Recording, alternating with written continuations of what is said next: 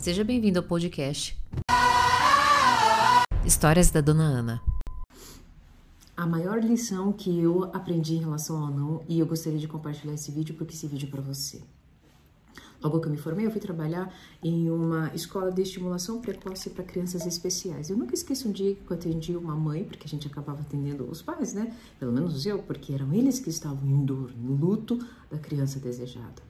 E eu vibrei com a evolução do seu pequeno, né? Mostrei para ela, ela deu um sorriso meio torto. Eu vi que o olhar dela estava muito triste.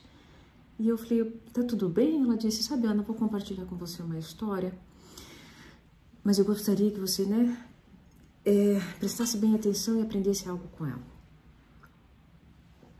Eu parei algumas coisas ali, fiquei prestando atenção nela. Ela sabe, acabei de chegar da prisão. E ali eu já fiquei assustada. Falei, mesmo? Sim, fui visitar o meu filho, meu mais velho. Sabe, Ana, eu sempre dei de tudo, vim de uma família instruída, dei tudo, todos os alicerces que eu acreditava que eu precisava e eu não conseguia entender por que que Diacho estava fazendo naquele lugar. Eu virei para o meu filho e disse, filho, Onde foi que a mãe errou? E ele virou para mim e disse bem o seguinte: Bom, mãe, o seu não sempre foi um talvez.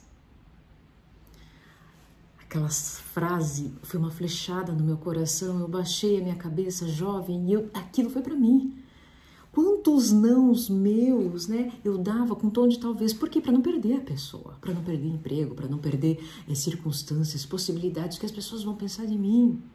Só que toda vez que eu dizia um sim para a pessoa e um não para mim, eu ficava amarga, eu ficava relutante, eu ficava estressada, eu achava que a vida, né, tinha sido cruel comigo. E logo, logo, logo ia aparecer isso aqui, ó.